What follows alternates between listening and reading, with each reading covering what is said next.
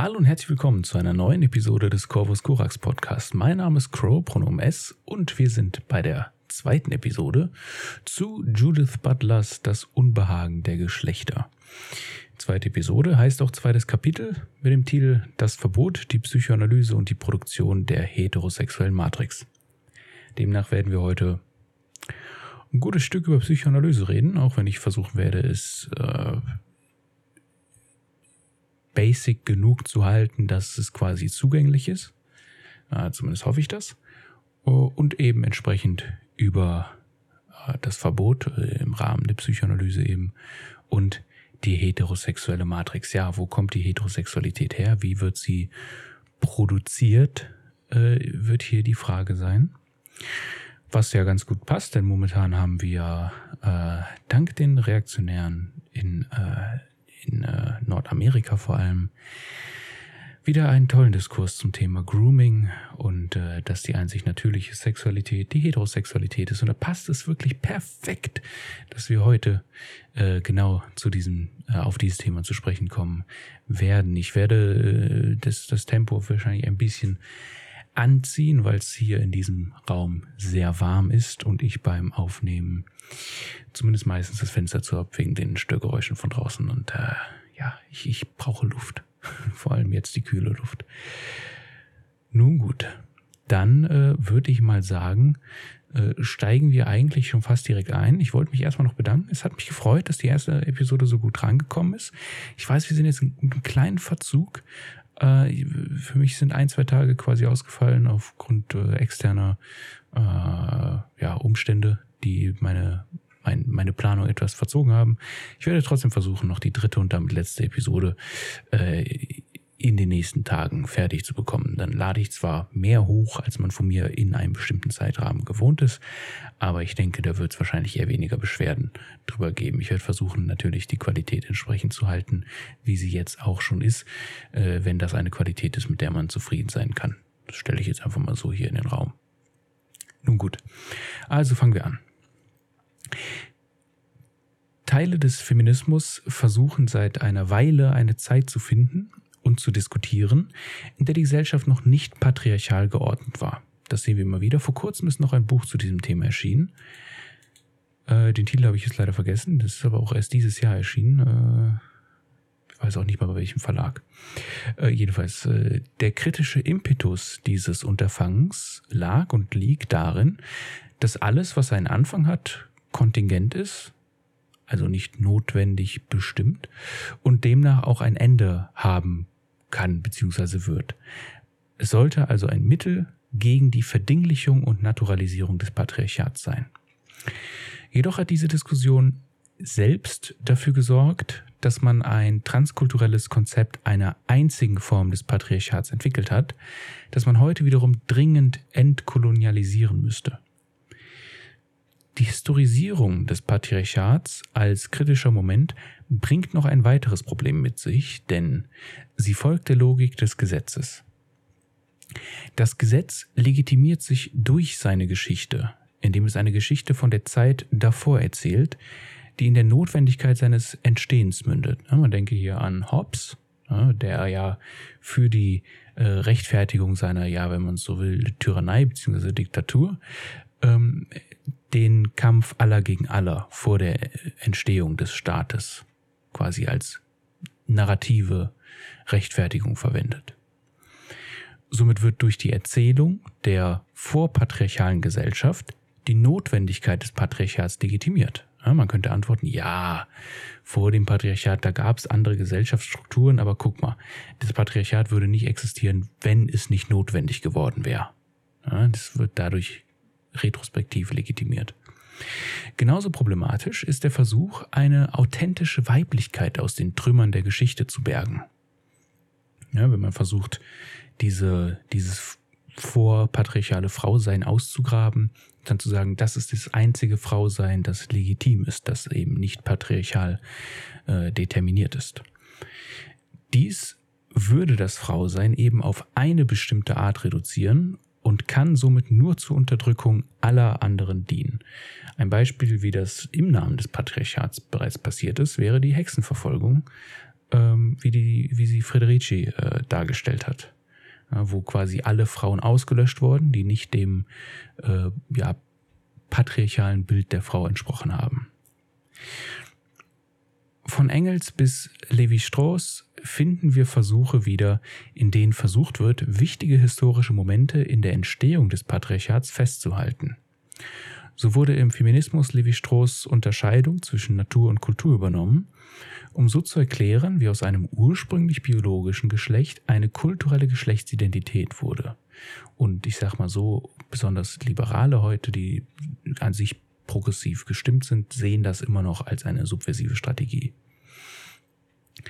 Dies kritisiert Butler, indem sie schreibt, Zitat, dieses Konzept vom Geschlecht als Materie oder vom Geschlecht als Instrument kultureller Bedeutung ist freilich eine Diskursformation, die als naturalisierende Begründung für die Unterscheidung Natur-Kultur und die von ihr gestützten Herrschaftsstrategien fungiert.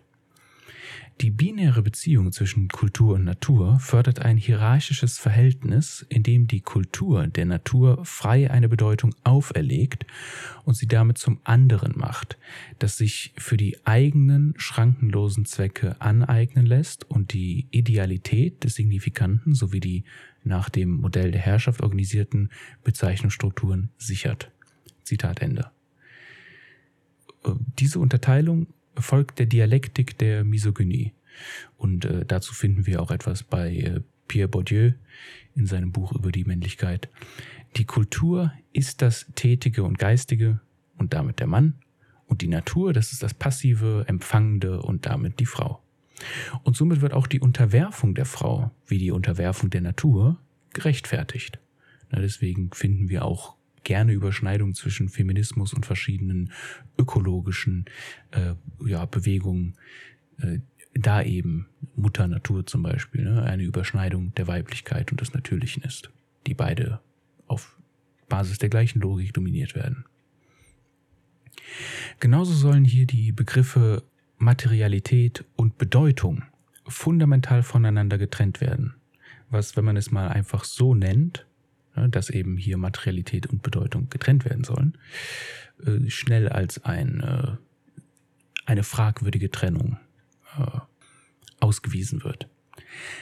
Des Weiteren hat dieses strukturalistische Verständnis das Problem, dass es viele Konzeptionen der Natur gibt, sie aber nur von einer ausgehen kann. Da der Blick in die Vergangenheit für unser Vorhaben wenig produktiv ist, werfen wir im Folgenden einen Blick auf die Psychoanalyse, den Strukturalismus und das Gesetz.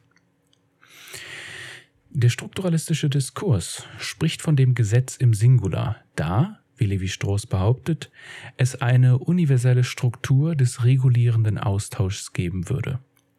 Man nehme dafür zum Beispiel die Frau als Braut. Die Braut ist ein Tauschobjekt von Verwandtschaftsbeziehungen. Zitat, die Braut, die Gabe, das Tauschobjekt stellt ein Zeichen, einen Wert dar, das einen Tauschfluss eröffnet.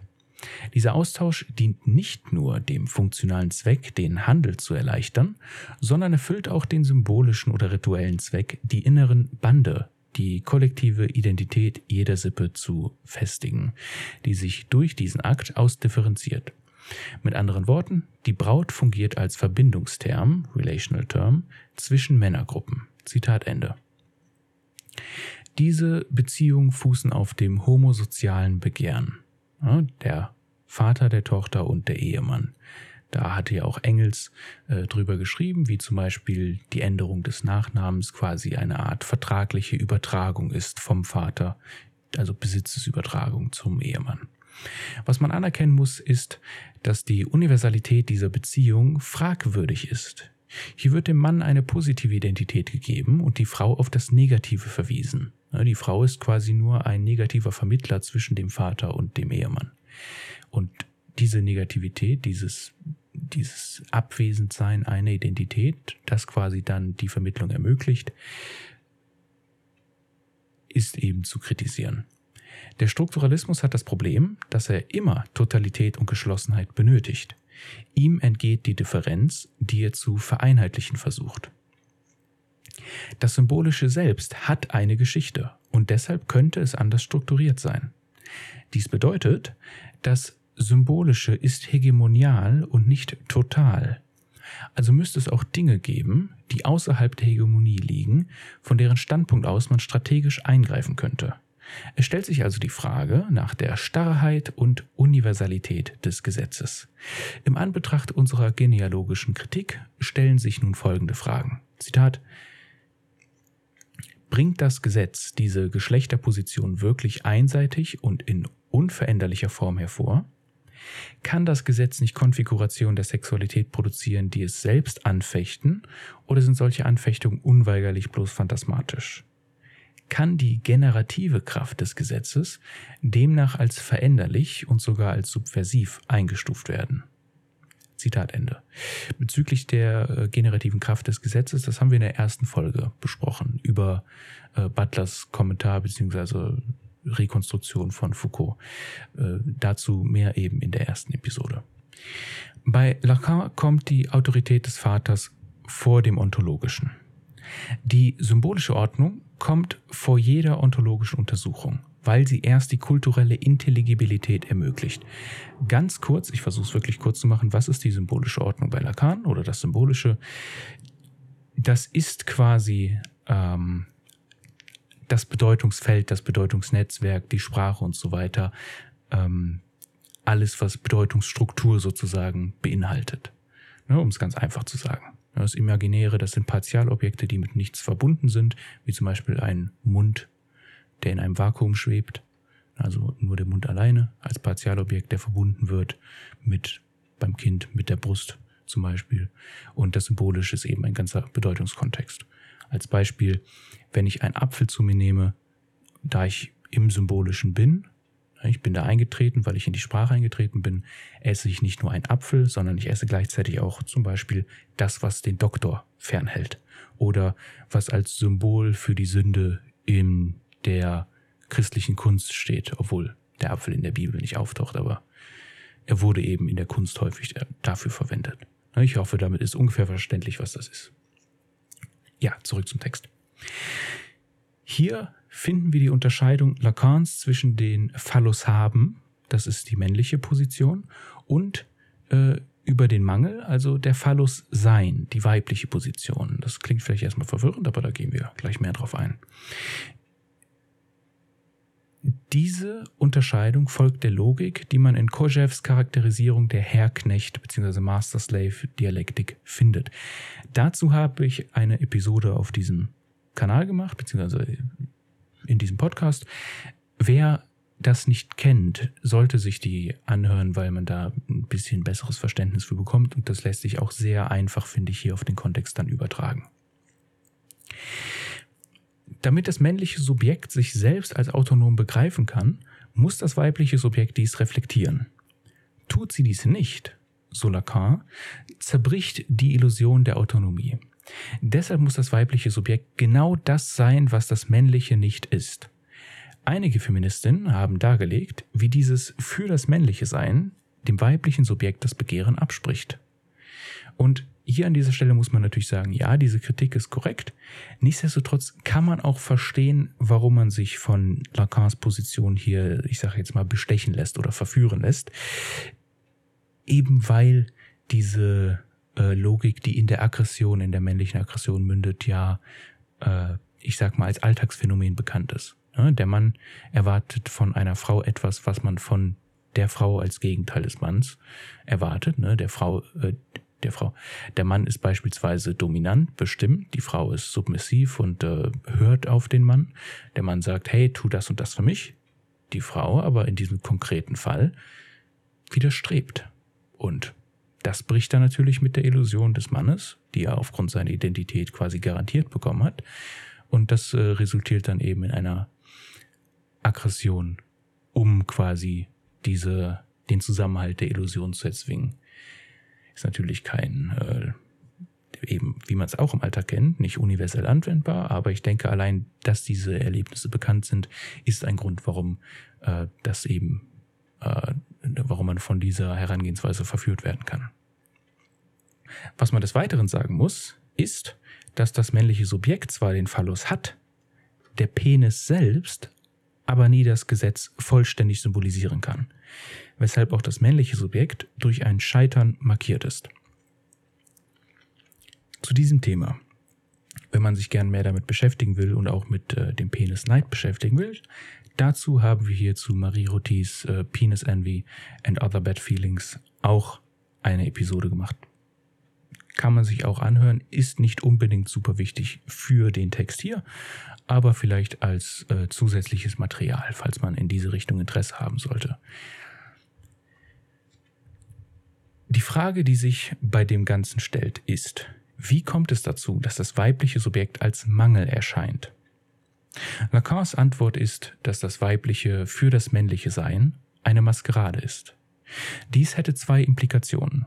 Zum einen erhält damit die sexuelle Ontologie einen performativen Grund. Basierend darauf wäre es unsere Aufgabe, die Geschlechterontologie per kritische Reflexion zu dekonstruieren, wodurch alternative Möglichkeiten des Spiels zwischen Schein und Sein aufgedeckt werden müssten. Zum anderen deutet es darauf hin, dass es eine Weiblichkeit vor dem Phallus und vor der Maskierung gibt, die es freizulegen gilt. Und jetzt sind wir wieder beim Anfangsmotiv des Freilegens. Problematisch wird die Maskerade konzeptuell im Falle des weiblichen Lesbianismus. Für Lacan ist dieser eine Enttäuschung der heterosexuellen Liebe.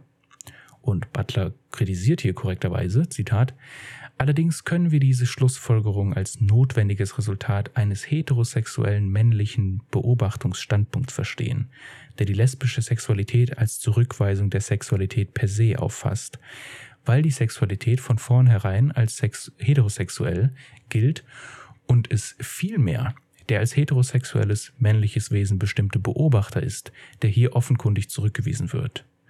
Wäre also Lacans Darstellung nicht eher als Folge einer Verweigerung zu verstehen, die den Beobachter enttäuscht, dessen Enttäuschung aber, verleugnet und projiziert, zum wesentlichen Kennzeichen der Frauen gemacht wird, die in Wirklichkeit ihn zurückweisen.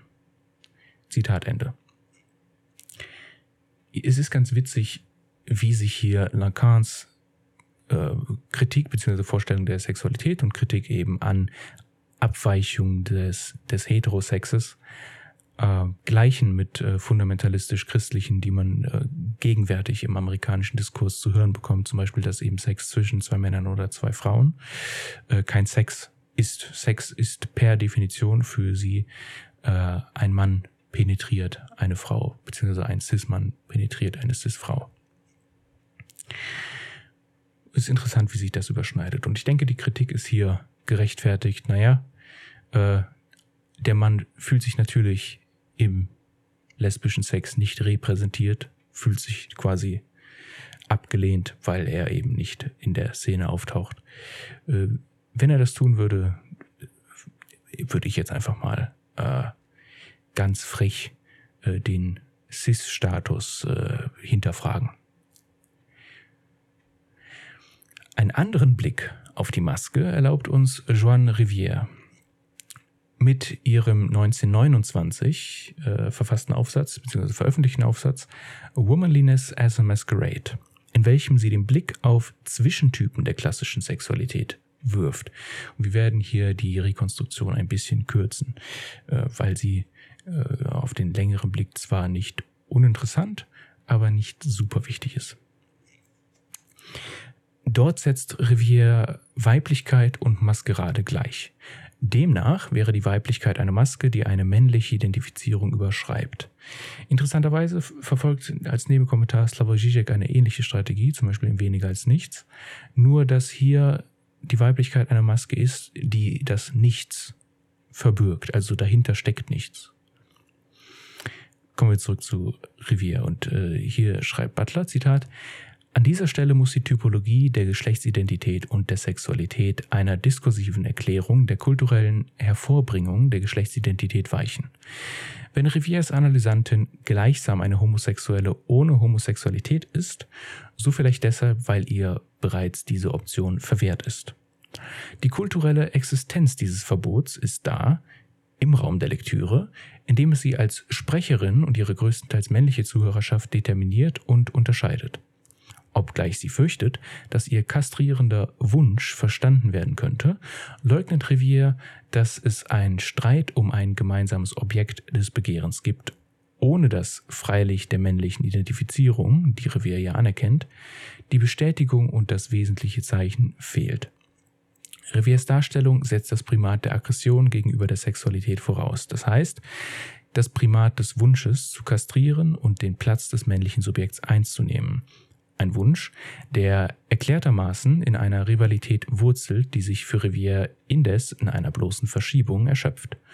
Möglicherweise ist es sinnvoll zu fragen, welcher sexuellen Fantasie diese Aggression dient und welche Sexualität sie autorisiert.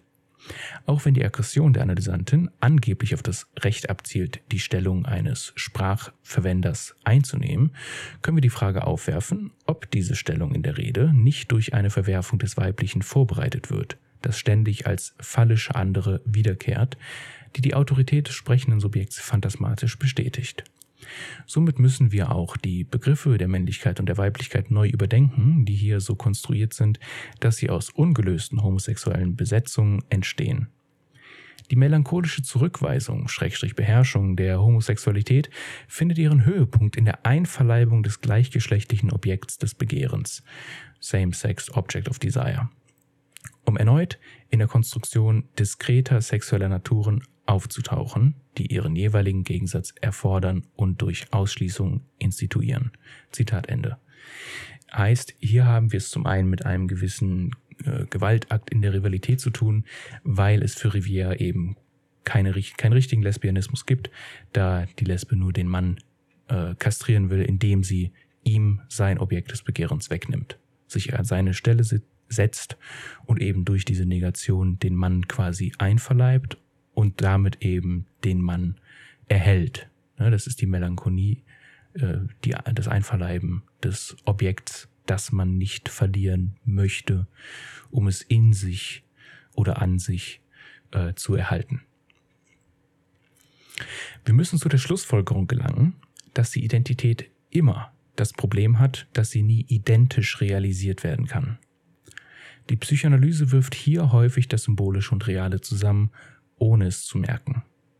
Ja, also wir haben ein Bild von einer Identität, aber das kann niemals jemand konkret werden. Niemand kann eine Frau sein im Sinne des Idealen, die Frau in Anführungszeichen. Man kann eine Frau sein oder ein Mann, beziehungsweise werden. Aber du kannst nicht die Frau oder der Mann sein. Und das ist das, was die Psychoanalyse von dir will. Und deswegen, wie die Psychoanalyse selbst anerkennt, ist die, der Prozess der Identifizierung oder Identität ein Prozess, der automatisch zum Scheitern verdammt ist. Und dennoch sollst du es tun. Es stellt sich also die Frage, Zitat, damit kommt eine weitere Frage auf. Welche Plausibilität können wir einer Erklärung des Symbolischen zubilligen, die eine Konformität mit dem Gesetz fordert, die sich letztlich nicht realisieren lässt und der Flexibilität des Gesetzes selbst, das heißt seiner Reformulierung in plastischeren Formen, kein Raum zusteht.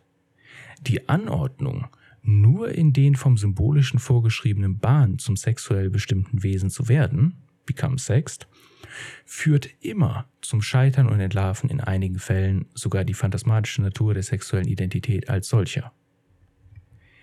Der Anspruch des Symbolischen, die kulturelle Intelligibilität in ihrer gegenwärtigen und hegemonialen Form darzustellen, verfestigt ebenso die Macht dieser Phantasmen wie die verschiedenen Dramen des Scheiterns der Identifizierung.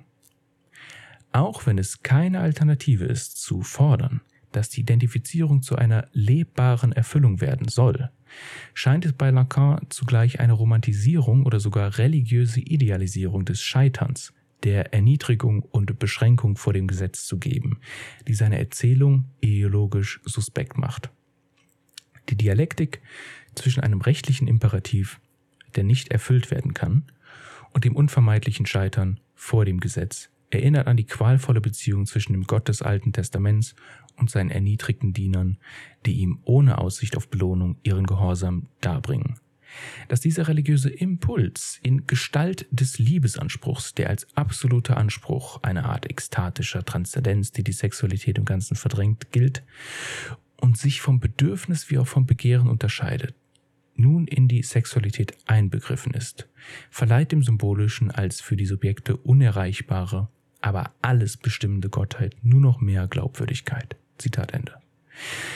Lacans religiöse Tragödie macht jede Kulturpolitik unmöglich, die ein neues Imaginäres errichten und neue Formen des Begehrens ermöglichen möchte.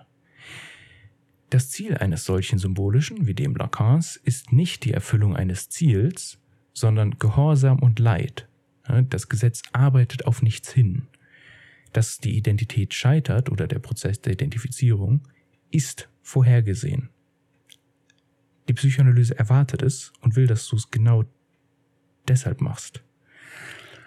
Auch die erwartete Unmöglichkeit, die ideelle Identität anzunehmen, entspricht dieser Sklavenmoral, um hier mit Nietzsche zu sprechen.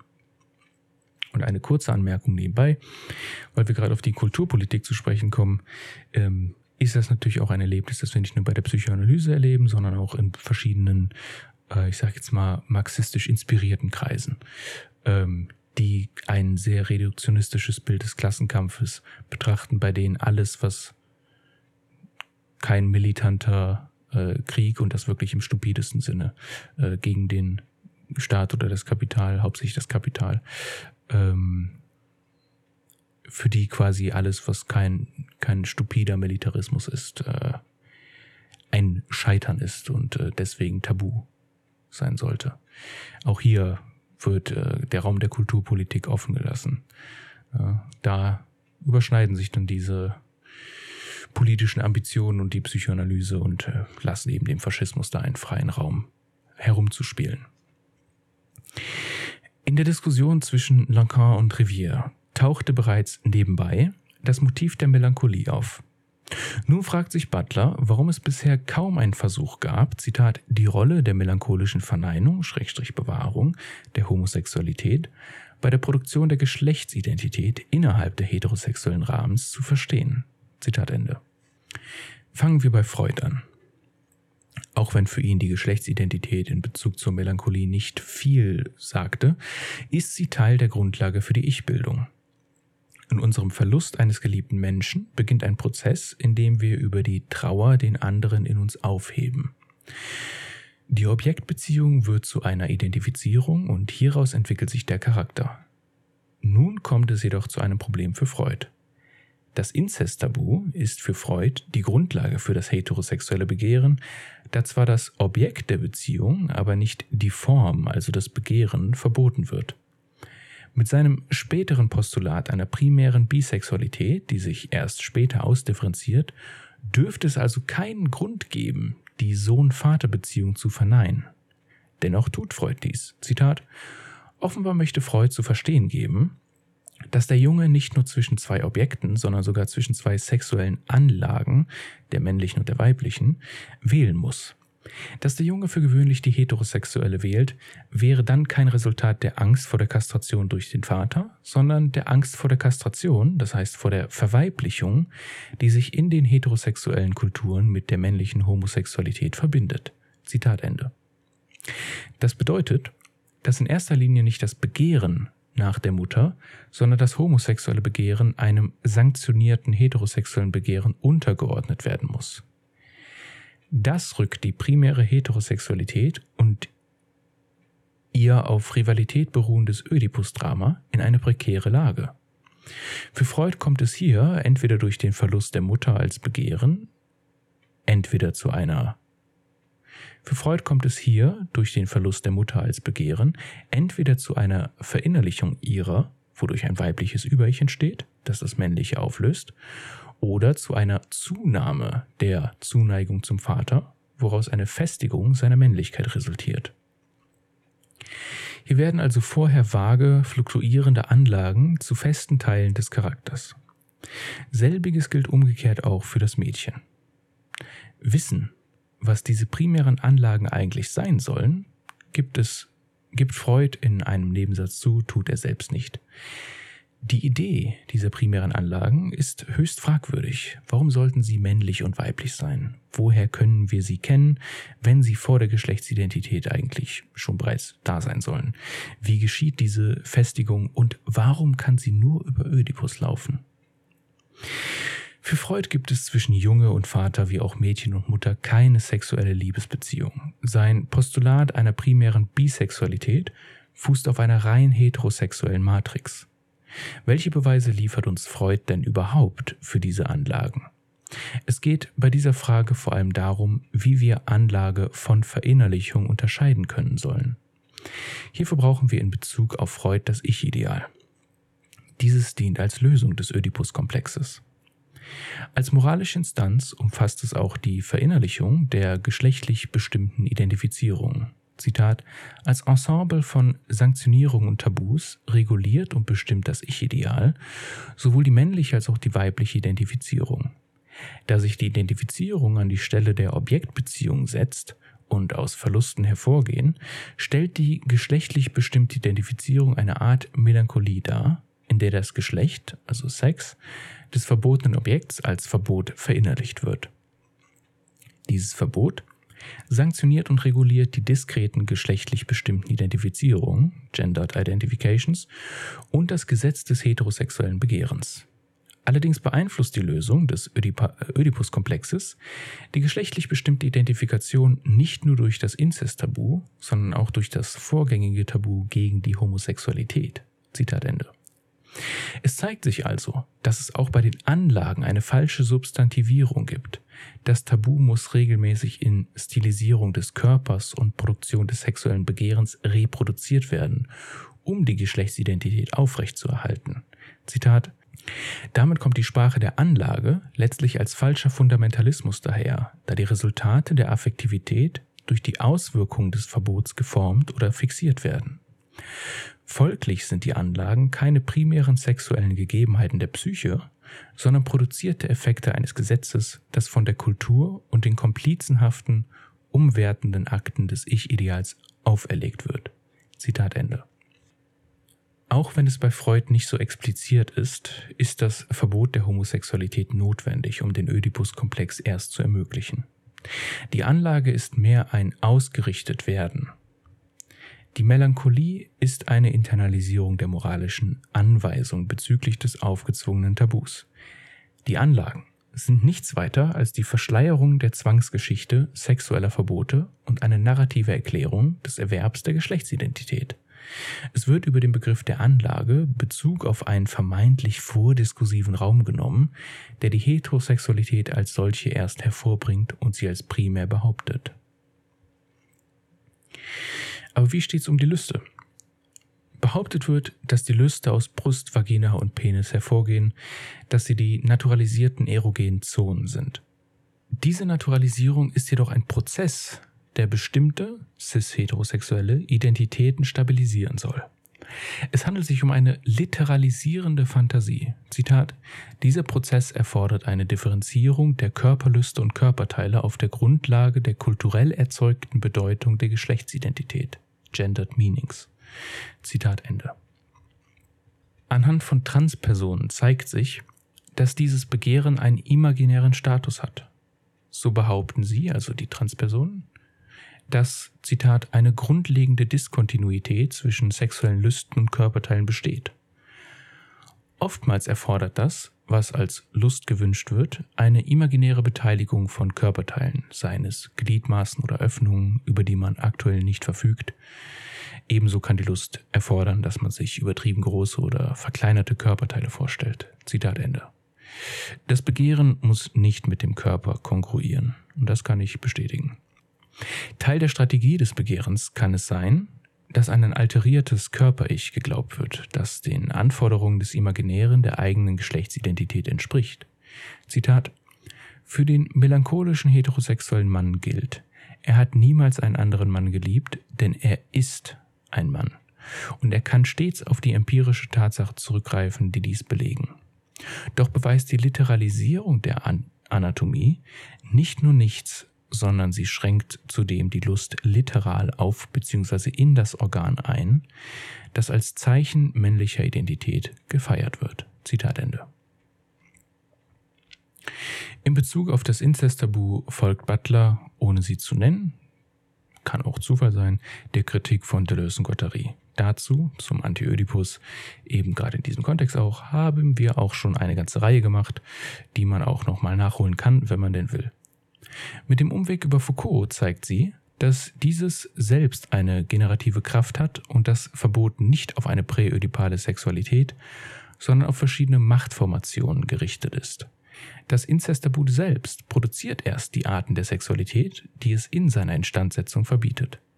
Die Psychoanalyse stellt die Anlage zur Bi- und Homosexualität als zeitlich vor dem Gesetz stehend dar und die Heterosexualität als mühselig gebautes Konstrukt. Dabei handelt es sich jedoch nicht um eine subversive Position, da Bi- und Homosexualität auf dem Platz der Unverständlichkeit, auf dem Platz des Realen verdrängt und tabuisiert wird. Ja, hier haben wir auch wieder das Thema Vorgeschichtlichkeit, ja, Thema vor dem Patriarchat, in diesem Fall vor der Heterosexualität. Dann wird es narrativiert und dadurch eben das eine legitimiert, das andere delegitimiert. Das Undenkbare ist Teil der Kultur, jedoch kommen ihm Nachteile zu, die daher kommen, dass es nicht Teil der herrschenden Kultur ist, nicht Teil der hegemonialen Kultur. Wenn sich auf den Primat der Bisexualität als subversiven Moment berufen wird, dann bedeutet das, dass man es als entwirklichte ästhetische Form anruft. Man versucht mit etwas Mystischem sich zu verbinden und nicht als wirklichen Teil einer kulturellen Praxis. Damit sind wir auch durch das zweite Kapitel durchgekommen ich musste, während ich äh, hier geredet habe, konstant an ein Bild denken, das ich gestern gesehen habe und auch getweetet habe. Oder war es vorgestern? Ich weiß gerade nicht mehr. Ähm, da es eben gerade wegen Bust Lightyear oder Bust oder wie auch immer der Film heißen wird, äh, der, der zeigen wird, dass er schwul ist äh, viele Kommentare dazu gibt, wie schrecklich das ist und wie wieder hier LGBTQ-Ideologie erzwungen werden soll. Ein Bild, wo von den ganzen Disney-Pixar-Filmen alle heterosexuellen Küsse auf einem Bild zu sehen sind. Und das sind viele. Ich sag mal, mit der Ausnahme von den rein tierischen oder den zwischen Mensch und mystischem Wesen, wie zum Beispiel bei Mulan. Mulan selbst und der Drache, die sich küssen in einer Szene.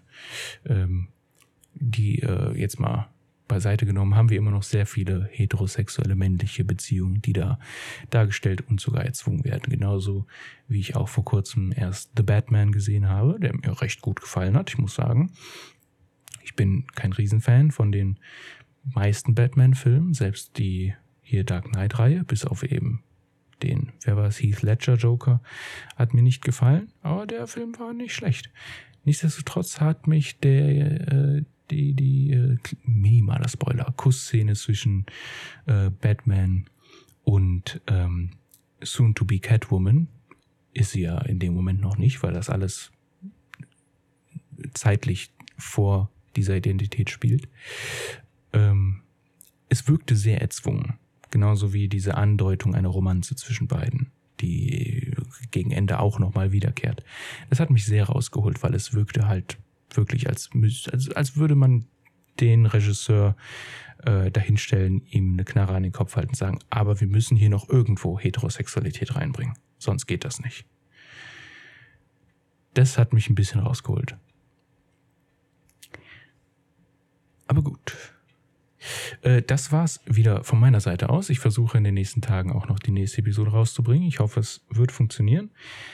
Wenn euch die Episode gefallen hat, gerne kommentieren, mir eine Bewertung bei, was weiß ich hier, äh, was ist das?